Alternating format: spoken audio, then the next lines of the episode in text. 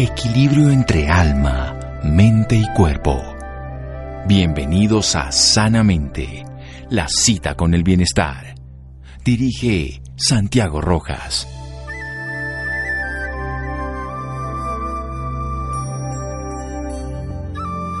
La salud es la unidad que da valor a todos los ceros de la vida. Fontenelle. Buenas noches, estamos en Sanamente de Caracol Radio, su programa de salud. Con ustedes escuchan la palabra ACV. Esto es ataque cerebrovascular. En medicina esto es una urgencia médica, pero tiene una gran ventaja, porque nos puede dar algunos síntomas que nos pueden llamar la atención. Y si lo volvemos, como el movimiento lo está diciendo, ACV actúa con velocidad, de pronto, eso que puede ser tan dramático, que puede ser muchas veces irreversible y en algunas veces letal, podemos modificarlo. Por eso vamos a hablar a propósito de este movimiento que ya desde el año 2015 existe, los fundadores de Recabar, una ONG conformada por interesados en enfermedades cerebrovasculares que buscan prevenir el ataque cerebrovascular y mejorar la atención de los pacientes. Estamos hablando con el director de neurología de una prestigiosa clínica de la ciudad de Bogotá, la clínica Marley ha dedicado 35 años a las enfermedades cerebrovasculares para que las personas que viven en las grandes ciudades o si tienen acceso a una medicina privada no sean los únicos beneficiados de este conocimiento, sino que este tipo de episodio le pueda servir a cualquier persona. Es el doctor Mario Alfonso Muñoz Collazos, neurólogo. Doctor Muñoz, qué honor, buenas noches y gracias por acompañarnos de nuevo.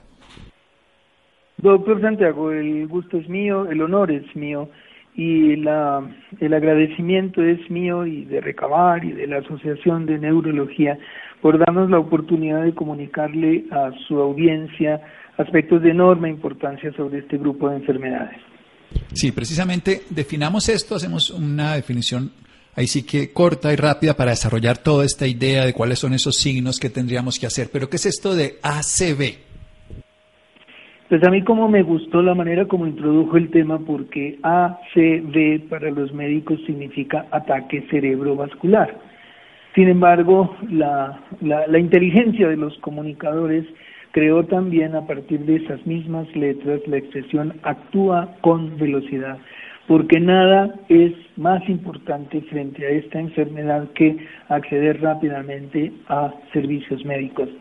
Ataque cerebrovascular es una expresión genérica para referirnos a una situación clínica, los síntomas que se producen por oclusión de una arteria cerebral, porque se tapa una arteria cerebral, o bien porque una arteria cerebral se rompe y provoca una hemorragia cerebral. Esa segunda suele llamarse derrame y la primera trombosis, pero ambos términos son inadecuados. Ataque cerebrovascular representa la oclusión o la ruptura de una arteria cerebral y unos síntomas que seguramente comentaremos enseguida. Sí, vamos a comentar a continuación, después de un pequeño corte comercial, ACV, actúa con velocidad, una sigla que se acoge a ACV, ataque cerebrovascular, una oclusión, una ruptura de una arteria cerebral con el consiguiente proceso de alteración de la circulación sanguínea en el cerebro. Seguimos aquí en Sanamente de Caracol Radio. Síganos escuchando por salud. Ya regresamos a Sanamente. Bienestar en Caracol Radio. Seguimos en Sanamente.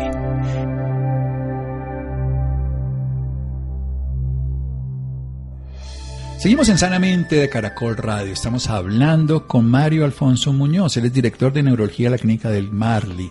Él es neurólogo, 35 años trabajando en el tema que nos compete hoy. Todo el sistema cerebrovascular, toda la circulación de sangre, de vida, de nutrientes, de oxígeno que le llevan al cerebro, nuestra fuente que nos permite sentir, desarrollar lo cognitivo, fortalecer todos los procesos del cuerpo. Si se altera por una oclusión, no llega al flujo sanguíneo o si se rompe y se derrama, por decirlo así, la sangre y no se queda en el lugar, esto se llama ataque cerebrovascular y en estas campañas educativas de recabar estamos aquí colaborando para que se llegue a conocer. ¿Cuáles son los síntomas, doctor Mario Alfonso Muñoz? Bueno, la palabra central de los síntomas de la enfermedad cerebrovascular es la palabra súbito. Porque se trata de una alteración súbita de la función cerebral por oclusión de una arteria. Nos vamos a centrar en aquellos ataques cerebrovasculares que se producen por oclusión de una arteria cerebral, por, obstrucción de la circulación cerebral. Los síntomas son de carácter súbito y corresponden a uno o varios de los siguientes. Primero, la pérdida del movimiento en la mitad derecha o izquierda del cuerpo fácil de identificar cuando las personas no pueden levantar el brazo o la pierna con el mismo vigor que la del otro lado. Y muy eh, típicamente la torcedura de la cara, como diríamos, la desviación generalmente de la parte inferior, de modo que diríamos la boca torcida. Esto representa pérdida de la fuerza en la mitad derecha o izquierda del cuerpo. Similar a lo mismo, con la misma localización puede perderse la sensibilidad y a menudo van juntas, siempre como una condición súbita. Se pierde la capacidad de sentir el lado derecho o izquierdo del cuerpo con pérdida de la fuerza. Ahora, es también eh, frecuente y muy importante que se pierda la visión por uno de los ojos, negro, totalmente negro, en forma súbita, que puede desaparecer en poco tiempo y es un signo de alarma también tan crítico como la pérdida de la fuerza en un lado o el otro del cuerpo. Otra manera de perderlo es una alteración de la visión bilateral generalmente de un campo. Cuando dice bilateral quise decir de ambos ojos, pero solamente la mitad derecha o la mitad izquierda de la visión. Esa es otra forma de presentación y de manera muy importante, combinaciones de estos diferentes síntomas y algunos de ellos transitorios. Los síntomas transitorios de alteración de la circulación cerebral deberían ser equivalentes a el dolor del pecho que los cardiólogos llaman angina y que no es un infarto, pero que es la oportunidad de salvar a una persona de un infarto. Cuando los síntomas de la isquemia, de la falta de riego sanguíneo al cerebro, se presentan de la manera que hemos dicho, pero ceden en minutos o en horas, son tan importantes como si se han quedado. Y por eso en ese momento actúa con velocidad, es la frase crucial. Hay que llegar rápidamente a un hospital. Muy bien, recordémoslo, son súbitos, pérdida de movimiento o de la sensibilidad de una parte, la derecha o la izquierda, puede ser una extremidad superior o la inferior, o sea, el brazo o la pierna. Hay una desviación de la cara, la persona le cuesta trabajo entonces vocalizar adecuadamente, puede perder también la visión de un ojo, puede ser un ojo que no lo vea o puede ser también que un cuadrante de un pedazo de cada parte de sus dos ojos pueda dejar de ver, pueden ser de corta duración o pueden ser de larga duración. ¿Cómo eh, diferenciarlas? Por ejemplo, de eso que el paciente que le da migraña puede tener síntomas similares en cuanto a que ve lucecitas o deja de ver por un lado. Voy a contestarle, pero no quiero eh, dejar de mencionar, porque lo, olvidé, es que la pérdida del lenguaje es una función de tal valor que solemos no, no, no sopesar como se debiera. Cuando la pérdida de sangre, la pérdida de riego sanguíneo afecta el lado izquierdo de las personas diestras, que somos la mayoría, suele afectarse el lenguaje. El lenguaje no es solamente la facultad de hablar. El lenguaje es aquel código que tenemos en nuestro idioma y que reside generalmente en el cerebro izquierdo y que ah, impide que las personas entiendan el lenguaje y puedan producirlo. De modo que el espectro completo es pérdida de la fuerza o la sensibilidad en la mitad del cuerpo, algunas alteraciones visuales de carácter súbito, la alteración del movimiento de la cara tan marcado porque se tuerce la boca, pero además la pérdida del lenguaje, de la capacidad de ver o de producir lenguaje. Terminado ese, ese espectro, ah, le diría que hay situaciones en urgencias en las cuales incluso para médicos avesados no es fácil en pocos minutos distinguir un ataque de migraña de un ataque cerebrovascular. Pero hay dos elementos a tomar en cuenta cruciales. El primero, las migrañas son condiciones de gente joven, particularmente mujeres. Pocas de ellas se acompañan de síntomas focales con esas alteraciones de un lado del cuerpo o de la cara. Pero dado que existen, la segunda clave es el dolor de cabeza. En el ataque cerebrovascular isquémico del que hemos hablado, no hay dolor significativo. De manera que la gran diferencia es la presencia de estos asuntos en personas jóvenes, que no son tan frecuentes como los ataques cerebrales en personas mayores, pero muy especialmente acompañados del intenso dolor de cabeza que sabemos que acompañan en las migrañas y que son pulsátiles y que suelen ubicarse en la mitad de la cabeza o detrás de uno de los ojos. Esa es la gran diferencia entre una y otra formas de padecer alteraciones cerebrales. Muy bien, lo decía porque muchas personas tienen algunos de esos síntomas, pero usted dando ese, además de lo de mujeres jóvenes la migraña, el dolor de cabeza característico. Pero vayamos entonces, ¿qué hacemos? Cualquiera de esos síntomas, pérdida del movimiento, pérdida del lenguaje en todas sus formas, sobre todo si es de el lado izquierdo del cerebro, pérdida de alguna de las condiciones de los ojos, la visión, también pérdida de la, la forma en que está la cara, se nos desvía. Todas esas características, lenguaje, movimiento, sensibilidad, visión, ¿qué, qué hacemos? Pues lo dijo en su introducción doctor Santiago y es primero identificarlo y segundo entenderlo como una amenaza de carácter vital. Solemos decir en Recabar y en la Asociación de Neurología que la enfermedad cerebrovascular es una emergencia y que esa emergencia es similar a una herida por arma de fuego en el abdomen o a un accidente de tránsito porque la función residual, lo que queda de la función cerebral, se amenaza de tal manera que si no actuamos con velocidad, los daños van a permanecer. El cerebro es un órgano que requiere continuamente circulación y en ella su nutrición y su oxigenación. Cuando no circula sangre por una zona del cerebro, muchas neuronas empiezan a morir en forma progresiva.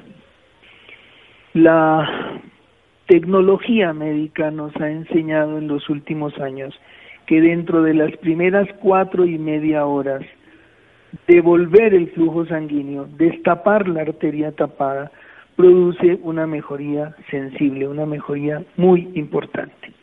Pero la expresión cuatro y media horas debe ponerse en el contexto de una ciudad como Bogotá o Medellín o Barranquilla, en donde el tránsito hace imposible llegar en menos de una hora a un centro médico bien dotado. Y que se diga de ciudades más pequeñas, con menos problemas de tránsito, pero con menos recursos para atender la enfermedad. Entendido el asunto de esa manera, cuatro y media horas podrían ser tres o podrían ser dos, porque el trayecto para llegar a la institución más las actividades iniciales que deben realizar los médicos en los servicios de urgencias pueden tomar un tiempo adicional. En resumen, identificado el problema, la persona debe ser llevada en el menor tiempo posible al mejor hospital disponible y esto debe ocurrir máximo en las primeras cuatro y media horas, pero por supuesto para que los médicos tengan cómo trabajar, tres horas sería razonable de tal manera que el tratamiento pueda iniciarse dentro de ese lapso de cuatro y media horas. El objetivo del tratamiento no es eh, directamente similar al infarto del corazón. El médico que atiende el infarto del corazón trata de reponer la circulación del corazón para salvar la vida. En la enfermedad cerebral vascular, reponer la circulación es crítico para salvar la función del cerebro. Es infinitamente doloroso para el individuo y para la familia que queden secuelas de parálisis de un lado del cuerpo o de imposibilidad de comunicarse. Resumen, ataque cerebrovascular, ACV, actúa con velocidad y son pocas horas. Quisiera dejar en la mente tres o dos horas para llegar a un hospital con el fin de que el tratamiento pueda iniciarse dentro de ese lapso mágico de cuatro y media horas. Bien, vamos a hacer un pequeño corte para desarrollar bien dos cosas. ¿Quiénes son más propensos precisamente? Todos podremos serlo, pero en un grado más importante, de acuerdo al estilo de vida y ciertas patologías, ¿Y qué ocurre cuando se hace el tratamiento? Después de un pequeño corte aquí en Sanamente de Caracol Radio. Síganos escuchando por salud. Ya regresamos a Sanamente. Bienestar en Caracol Radio. Seguimos en Sanamente.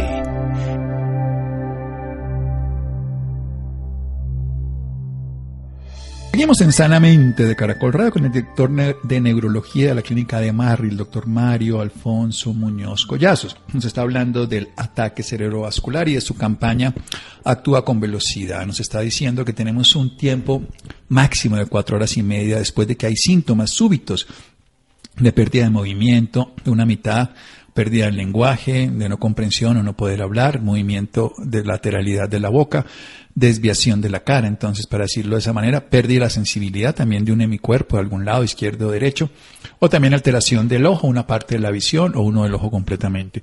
Ese es el tiempo máximo, cuatro y medio, ideal entre dos y tres horas para que en el hospital lo puedan tratar. Eso es por la oclusión de una arteria que rompe el flujo sanguíneo. La falta de oxígeno mueren neuronas y tiene muy poco tiempo.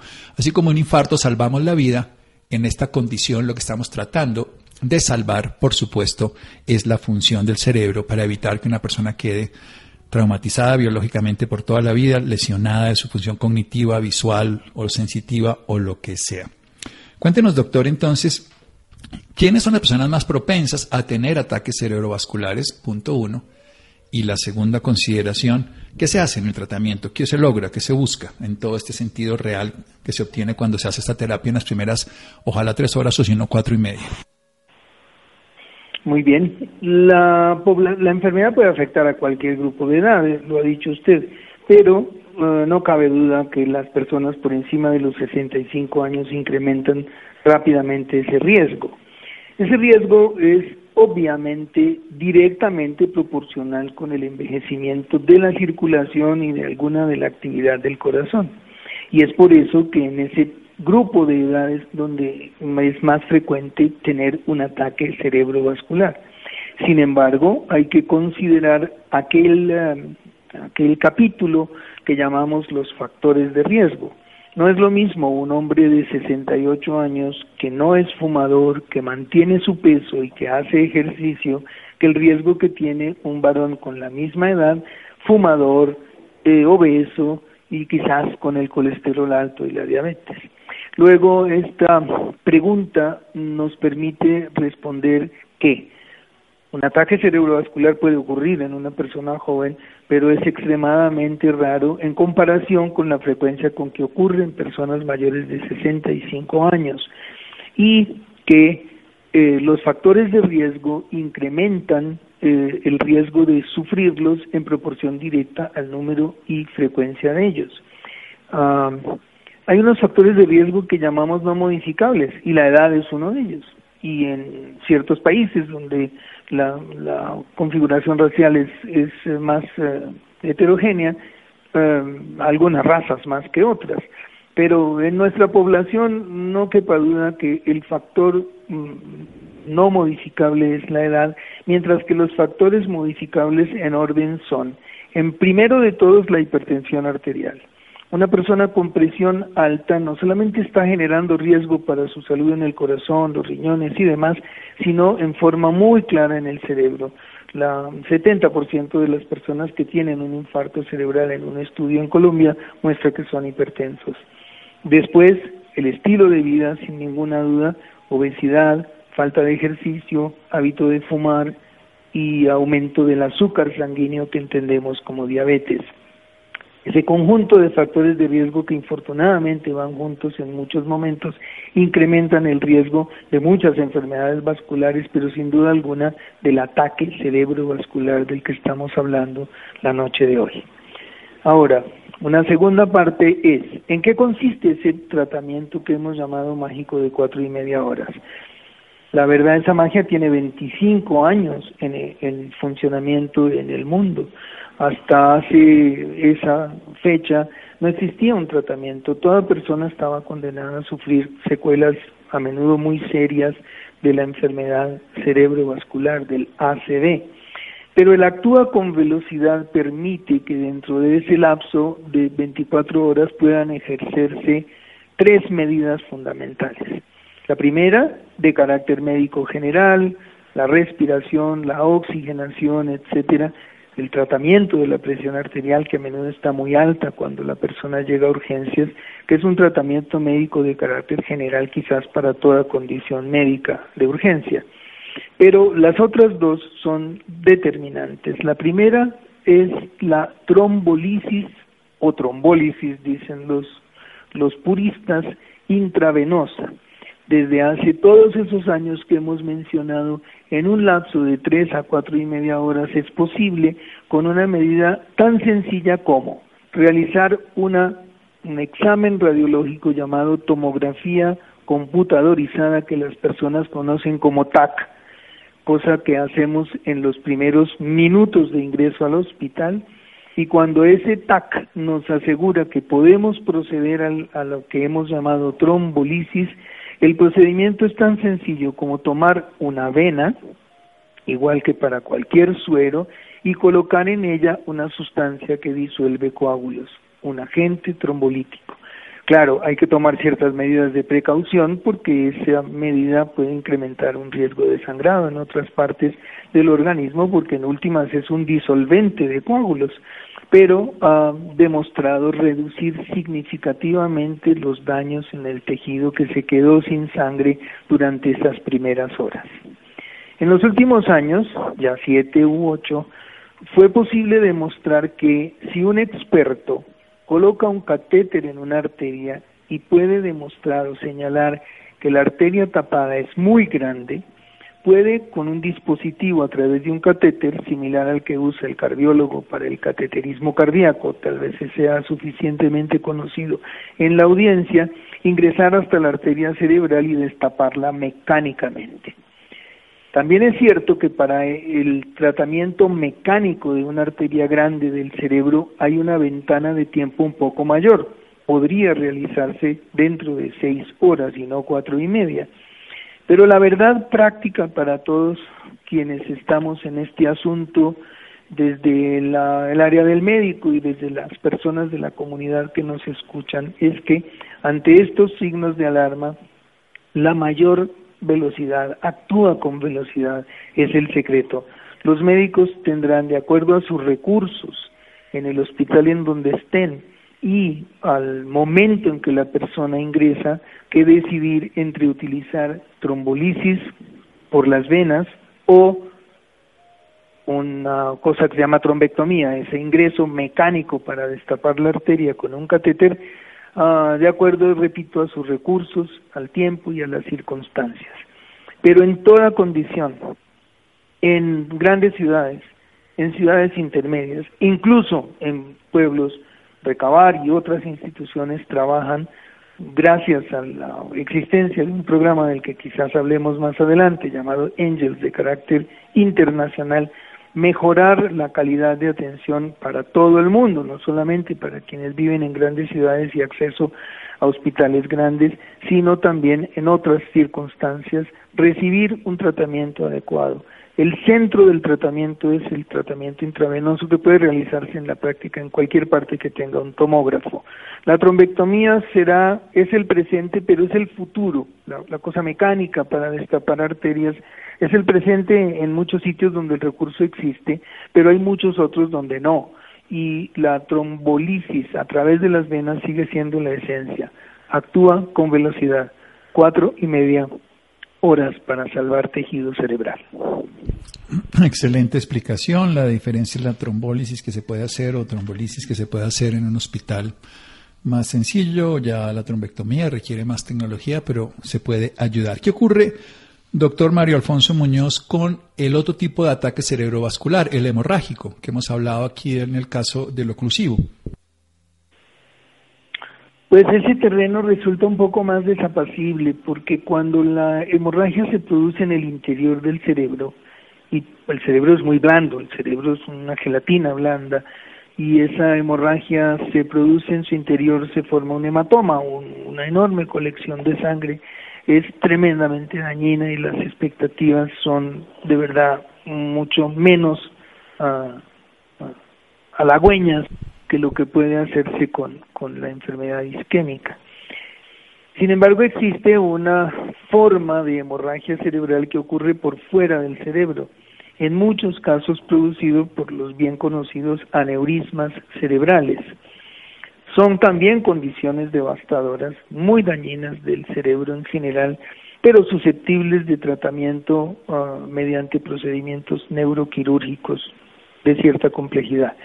Eh, yo diría que la acción de recabar y la acción de las asociaciones científicas y la razón de ser de programas tan interesantes como este eh, se centra en la enfermedad isquémica, primero porque es muchísimo más frecuente y segundo porque ofrece expectativas de tratamiento como las que hemos señalado ahora eh, enormemente valiosas y que si no rompemos las barreras sociales y económicas para llegar a un tratamiento oportuno, de nada sirve que tengamos herramientas terapéuticas eficaces o que ellas sirvan solamente a poblaciones privilegiadas. Instituciones como Recabar, y no dudo que como la Asociación de Neurología, pretenden que haya cierta igualdad que nuestro sistema de salud promueve para que todos los colombianos tengamos un razonable acceso a, atención de salud. Así que nos centramos en la enfermedad isquémica, recabar en particular con particular interés en ese aspecto es porque trabaja para que todos podamos recibir expectativas en una enfermedad que tiene tratamiento y cuyo tratamiento es eficaz en reducir el daño cerebral. Bien, y precisamente hablemos de eso, de la eficacia, qué es lo que hace, cuál es el resultado después de hacer ya sea una trombectomía o una trombólisis. Pues bien, en, ambos casos el objetivo es mejorar el flujo sanguíneo a la zona que se ha quedado sin sangre.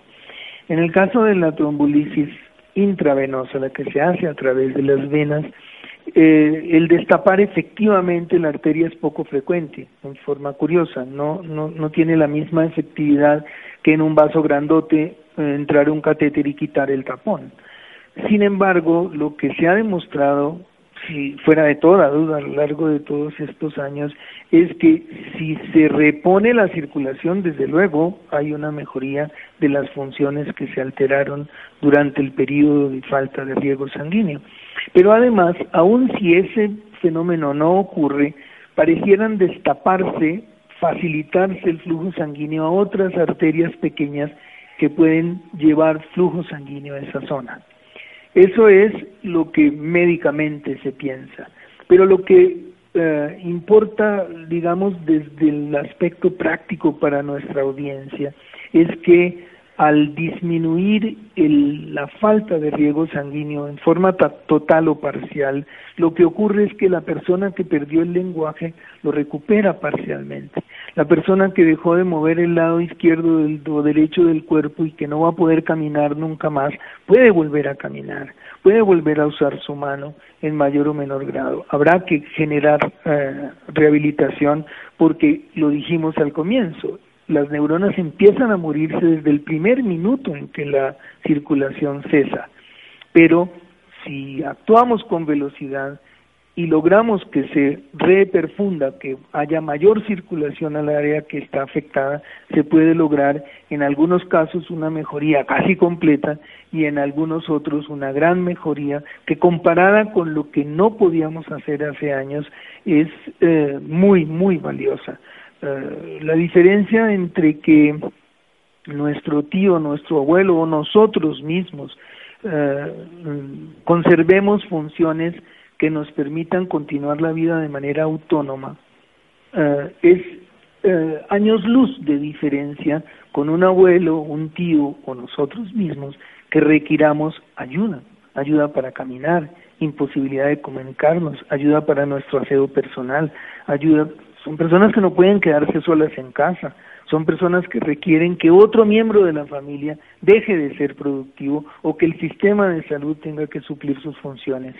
De manera que enfatizamos enérgicamente que reducir el daño es la meta fundamental en un ataque cerebrovascular y por eso actúa con velocidad, es el centro del problema. Muy bien, nos queda absolutamente claro lo que el doctor Mario Alfonso Muñoz Collazo nos cuenta. ¿Dónde tenemos más información al respecto? ¿Dónde tenemos más posibilidad de aprender, de volvernos voluntarios, activos y de diseminar de una manera positiva esta maravillosa información? Es una linda oportunidad para recordarle a, a nuestra audiencia que las universidades que generan conocimiento um, nos proveen exactamente de eso, del conocimiento. Y las asociaciones científicas aglutinan a los médicos de diferentes disciplinas para sus congresos, para su educación personal, que también es clave para que la comunidad se enriquezca del beneficio de que los médicos tengan mejor formación. Pero ninguna de las dos eh, eh está destinada específicamente al proceso de eh, penetración social de ese conocimiento a la población en general. Recabar es una ONG. Recabar se escribe con B pequeña. La palabra recabar en español con la B grande es la obtener, escudriñar, etcétera, eh, en, en las palabras, en las ideas o en los hechos. Recabar información es una expresión que los periodistas usan con frecuencia y nos enseñan. Recabar con B pequeña es un juego de palabras que trata de unir la idea de la enfermedad vascular y la necesidad de escudriñar en el problema para lograr uh, aproximarnos a la comunidad. Recabar es entonces una ONG. Una ONG no es más que un grupo de personas que trabajan por razones altruistas en el bienestar de los demás, no de, no de ellos mismos. Y uh, recabar involucra neurólogos, involucra intervencionistas, los doctores que, los colegas que destapan las arterias, para decirlo en palabras simples, aglutinan neurocirujanos que necesitamos su ayuda en algunos momentos, aglutinan los, eh, las personas que hacen rehabilitación, los fisiatras, los terapeutas del lenguaje, etcétera, para dar una visión global del beneficio de atender correctamente la enfermedad para una comunidad. Recabar tiene una página de Internet, una página linda, una, una página muy amigable que se visita simplemente poniendo en cualquier buscador, Google por ejemplo, o Google Chrome, recabar con b pequeña punto org, que es la expresión para referirse a organizaciones.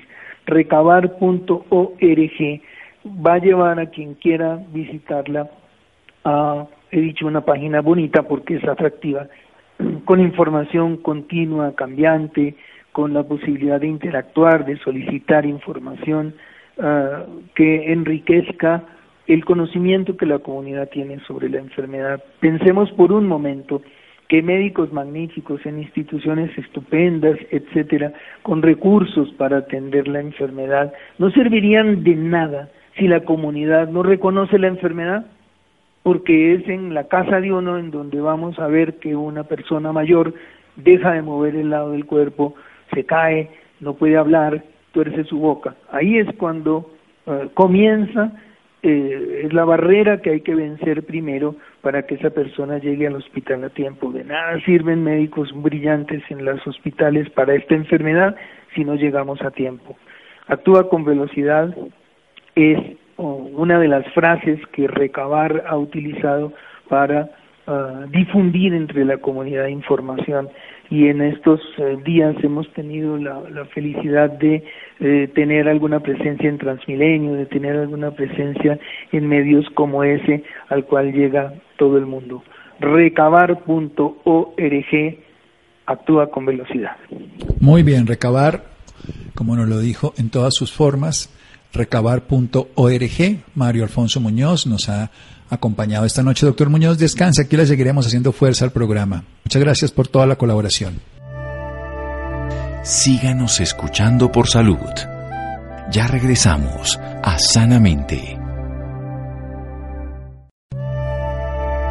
Bienestar en Caracol Radio. Seguimos en Sanamente.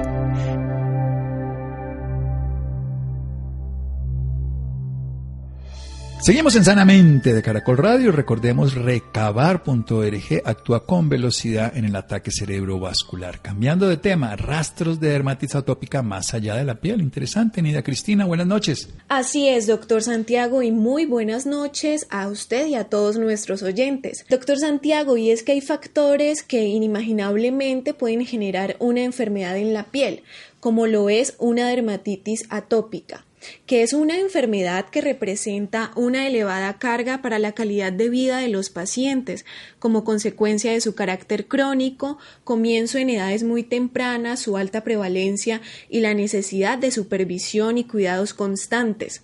Así lo determina la Guía de Práctica Clínica para el Diagnóstico y Tratamiento de la Dermatitis Atópica en Colombia. La Asociación Nacional de Eczema indica que los factores genéticos y ambientales influyen en el riesgo de desarrollar dermatitis atópica y pueden explicar las diferentes eh, en su frecuencia de esta afección entre grupos étnicos. Para saber más sobre esta enfermedad, cómo, eh, cómo identificarla y los cuidados pertinentes si llegamos a padecerla, nos acompaña esta noche la doctora Natalia Hernández Mantilla, médica dermatóloga, expresidente de la Asociación Colombiana de Dermatología. Eh, muy buenas noches, doctora Natalia. Bienvenida a Sanamente de Caracol Radio. Muy buenas noches, Nidia. Muchas gracias por la invitación y buenas noches a todos los oyentes. Bueno, es un gusto para nosotros contar con su compañía la noche de hoy. Pero doctora Natalia, primero que nada, y para poder entender con exactitud esa enfermedad, ¿qué es la dermatitis atópica y cómo se expresa en nuestro cuerpo? La dermatitis atópica es una enfermedad de la piel que se caracteriza por aparición de unas manchas rojizas que rascan, que pueden supurar un poco de líquido o que pueden ser gruesas. Esta, este tipo de lesiones se pueden ubicar en diferentes áreas de la piel dependiendo de la edad del paciente. Usualmente en niños pequeños se ubica a nivel de las mejillas, a nivel del pliegue del cuellito y a niños más grandes, escolares, generalmente tienen las lesiones en los pliegues de los coditos o de la, de la parte posterior de las rodillas. En la medida en que crecen, los adolescentes lo pueden expresar en la cara, pecho y espalda. Y en nosotros los pacientes adultos podemos tener las lesiones en diferentes áreas de la piel, a nivel de las manos, a nivel de los senos o en diferentes ubicaciones. En general, estas ubicaciones nos ayudan a hacer el diagnóstico, pero una persona puede tener las lesiones en cualquier parte de su piel. La característica más importante que pica y que tiene algunos eh, momentos de mejoría y otro momento de recaída. Doctora Natalia, ¿cuáles son las causas que desencadenan la dermatitis atópica? ¿Cuáles son esos factores genéticos que influyen en el riesgo de contraerla? ¿Cómo comienza o cómo podemos identificarla? La dermatitis atópica tiene una base genética, de hecho es mucho más probable que una persona tenga dermatitis atópica si tiene un padre o los dos padres con dermatitis atópica o algún pariente con dermatitis atópica u otras enfermedades que llamamos atópicas como son la rinitis alérgica, el asma, la conjuntivitis alérgica. Así, la característica genética es importante y sabemos que hay genes específicos que están asociados con la enfermedad, pero necesita también un desencadenante. Generalmente los desencadenantes son desencadenantes ambientales, cambios de temperatura, eh, una ropa que, que le irrite, eh, la sudoración, eh, la polución del ambiente, son cosas, los ácaros ambientales, esto nos puede facilitar la aparición de la enfermedad. Entonces tenemos una base genética, un desencadenante y una alteración en lo que se llama la barrera de la piel, que es lo que cubre nuestro cuerpo. Hay una alteración en esa, en esa barrera, no es una barrera que está perfectamente hecha, sino tiene algunos déficits en grasas y en proteínas y también una alteración inmunológica en lo que llamamos una inmunidad innata y adquirida del organismo. ¿Desde qué edad se puede presentar esta enfermedad y cómo es tratada según las edades? Puede presentarse desde cualquier edad. De hecho, es muy frecuente en infancia, pero también puede empezar en la etapa adulta.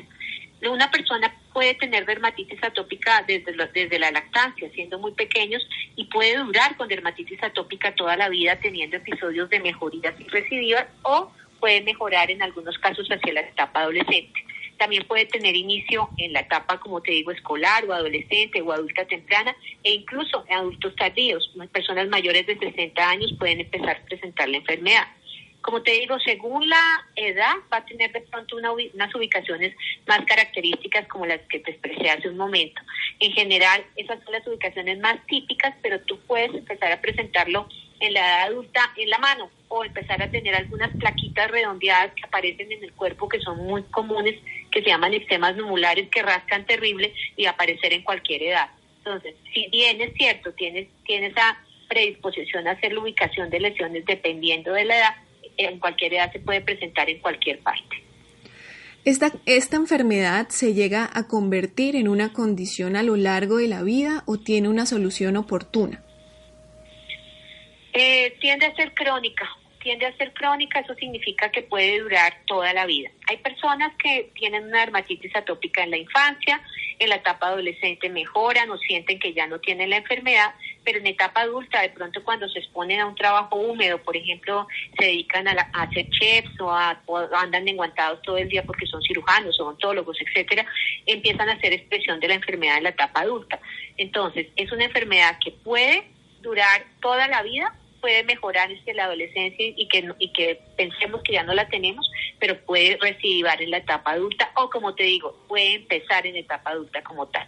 Es tiende a ser crónica y lo que pasa es que son esta enfermedad es como si fueran varias enfermedades en sí mismas, se puede expresar de diferentes formas según las personas y según la genética. Cabe mencionar, doctora Natalia, que hoy en día eh, las personas estamos en busca de las mejoras de nuestra piel con esto de las redes sociales y las pieles perfecta, niñas y niños en crecimiento que se ven afectados por esta enfermedad u otras enfermedades. Eh, ¿Cuál es el impacto que genera esta enfermedad en el bienestar emocional? Es un impacto inmenso. Esta enfermedad tiene como síntoma cardinal la piquiña, el prurito, o sea que la piel rasca.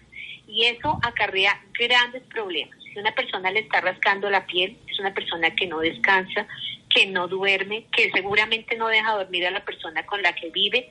Si es un niño, los papás están angustiados toda la noche viendo que el niño se rasca y la sábana queda llena como de gotitas de sangre al otro día los niños o, los, o las personas que sufren de dermatitis atópica al día siguiente están cansados porque no tuvieron un sueño reparador, los niños pueden ser víctimas de matoneo, los adultos pueden tener una menor productividad en su trabajo, entonces empieza a haber un impacto a, nivel emocional y a nivel eh, eh, psicológico importante. Los pacientes con dermatitis atópica pueden sentirse ansiosos, depresivos, no querer salir, no quererse levantar de la cama, no querer ir a trabajar o al colegio Además de esto es una enfermedad costosa porque las cremas son costosas, porque de pronto yo no estoy produciendo lo mismo que produciría si, si pudiera trabajar eh, lo que yo debería hacer. Entonces eh, tiene una carga muy importante a diferente nivel, tanto económico como social, como emocional, como de vida, de relación. Esta enfermedad, si no es descubierta a tiempo, tiene ciertas consecuencias. ¿Cuáles serían estas consecuencias que generarían en nuestra piel? Eh, la piel puede quedar con secuelas porque el hecho de que una persona se rasque eh, causa escoriaciones o pequeñas cicatrices y va quedando con marcas. Nosotros que somos trigueños, la piel puede quedar oscura, por ejemplo en el área del cuello, a nivel del área de la cara cuando la piel se rasca mucho o en los pliegues. Además puede haber sobreinfecciones, las pieles de los pacientes atópicos tienen más tendencia a ser forúnculos o infecciones con bacterias o con diferentes virus. Y en los pacientes además van a tener secuelas emocionales importantes, como te decía, por la ansiedad o por la depresión que pueden tener asociado. Un porcentaje alto de pacientes tienen comorbilidades que llamamos atópicas, o sea, tienen otras enfermedades de este estilo, como son rinitis, asma, conjuntivitis, alérgica, y eso también va a impactar de manera importante su calidad de vida.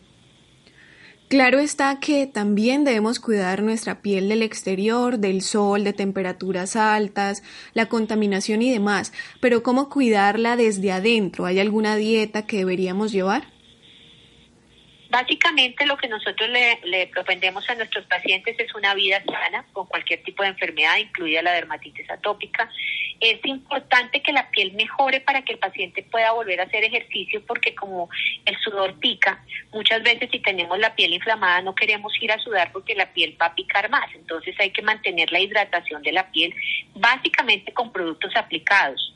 Entonces tenemos que utilizar cremas humectantes que no sean ojalá tan perfumadas y que sean lo más neutras posibles para que no vayan a causar después una reacción alérgica a la crema, tratar las áreas que el dermatólogo diga con qué tratamientos tiene que hacerlos, eh, evitar, eh, es muy importante evitar el hecho de que yo me eh, utilice medicamentos a mi propio gusto, porque por ejemplo, si he ido alguna vez a urgencias y me, y, me medicaron una inyección y yo vi que me mejora, si yo empiezo a aplicarme esa inyección de manera frecuente voy a tener eventos adversos asociados a ese, a ese a esa aplicación. Entonces es importante el cuidado de la piel de manera muy importante, evitar automedicarse.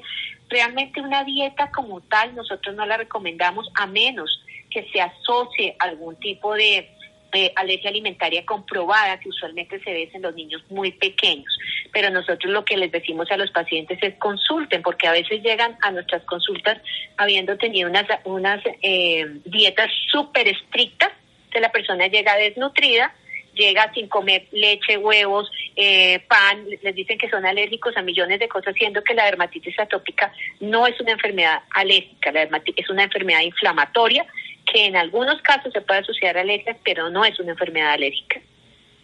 En su experiencia como profesional, doctora Natalia, ¿cómo manejar esta enfermedad? ¿Qué recomendaciones tiene para nosotros, teniendo en cuenta lo anteriormente mencionado, eh, con aquello de la ansiedad, de la depresión, de la autoestima? ¿Qué nos podría recomendar? Primera medida, consulte a su médico dermatólogo, consulte a su médico de familia, la persona que, que pueda ayudarla para que le eh, identifique la enfermedad y para que identifique la severidad. Porque si la enfermedad es leve, probablemente pueda ser manejado solamente con una cremita que el médico familiar o el médico pediatra o el médico general le pueda formular. Pero si la enfermedad ya es severa, tenemos que hacer uso de otro tipo de medicaciones y eso lo tenemos que manejar desde el punto de vista dermatológico. La otra, la, otra recomendación, no utilizar productos irritantes en la piel, tratar de no usar jabones ni detergentes agresivos, mantener la aplicación siempre de crema hidratante, una ropa que no produzca mucha oclusión para que no vaya a haber mucha sudoración porque eso empeora el proceso y básicamente las recomendaciones estrictas del médico sin automedicación. Bueno, doctora Natalia, agradecidos con usted por esta información tan valiosa. Son enfermedades que se ven tan inofensivas, pero el impacto que generan las personas es muy grande y además es muy frecuente, realmente es una enfermedad muy frecuente que a veces las personas no saben que lo que tienen es eso y como te digo, han hecho una un camino por diferentes médicos o personas que no son médicas con diferentes recomendaciones y llegan con bastantes complicaciones. Entonces hay que saber que existe y en este, en este día de la dermatitis, Día Mundial de la Dermatitis Atópica, lo que queremos es decir, sí, existe la dermatitis atópica, por favor consulte, que hay mucho que ofrecerle.